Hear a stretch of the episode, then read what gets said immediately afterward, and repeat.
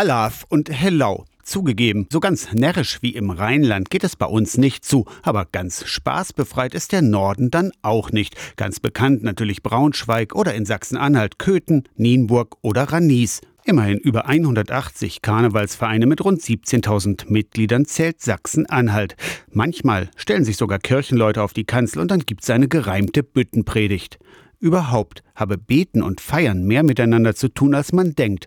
Gemeinschaft verbindet sagt die Magdeburger Don Bosco Ordensschwester Lydia Kaps. Für mich ist Karneval ein Gemeinschaftsfest. Freude und Lachen und miteinander Gemeinschaft haben, das gehört ja genauso zum Menschen. Ja, Jesus hat ja auch Feste gefeiert. Er war ja zum Beispiel zu der Hochzeit von Kana eingeladen und hat ja sogar da Wasser in Wein verwandelt. Also er wollte, dass die Menschen fröhlich sind und genießen eben auch. Und Schwester Lydia muss es wissen, kommt sie doch gebürtig aus der Kölner Altstadt, sozusagen dem Epizentrum des rheinischen Karnevals. Mit dem Kinderkarneval im Don Bosco Zentrum im Magdeburger Norden ist sie sozusagen auch auf Karnevalsmission unterwegs.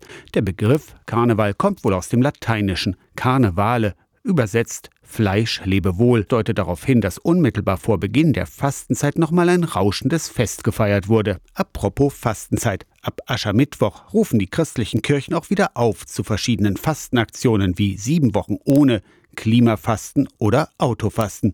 Bis dahin gilt aber noch Hellau und Alav, Kuka-Köthen oder Nienburg Kra Kra. Aus der Kirchenredaktion Torsten Kessler, Radio SAW.